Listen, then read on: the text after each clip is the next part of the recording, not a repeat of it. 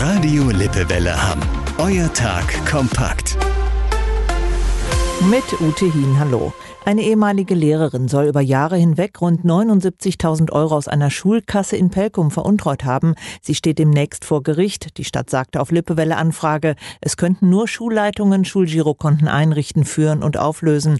Normalerweise sei das Vier-Augen-Prinzip einzuhalten. Die Stadt habe Konsequenzen aus dem Fall gezogen. Statt stichprobenartiger Prüfungen finden jetzt regelmäßige Kontrollen statt. Wer in seinem eigenen Einfamilienhaus lebt, der kann seit heute bei der staatlichen KfW-Bank Anträge für Heizungsförderung stellen, wenn es um eine klimafreundliche Lösung geht. Beantragt werden kann die Förderung nur, wenn eine Fachfirma ein entsprechendes Umbauangebot ausgearbeitet hat. Es seien bei Hammerbetrieben ausreichend Kapazitäten dafür da und die Förderung sei durchaus attraktiv, sagte uns Landesinnungsmeister Ulrich Grommes. Nachdem eine Schlägerei mit zwei Schwerverletzten an der Münsterstraße in Hamm Anfang Januar Schlagzeilen gemacht hatte, konnten jetzt sechs weitere Tatverdächtige ermittelt werden. Die Auseinandersetzung zwischen den Jugendlichen war von provokanten Videobotschaften auf TikTok ausgelöst worden.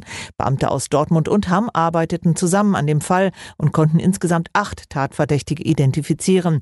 Demnach kommen nicht nur die beiden Schwerverletzten, sondern drei weitere junge Männer im Alter von 14, 16 und 17 Jahren aus Hamm. Drei weitere kommen aus Münster. Die die Jugendlichen erwartet jetzt ein Gerichtsverfahren. Der Vorwurf lautet gefährliche Körperverletzung und besonders schwerer Fall von Landfriedensbruch.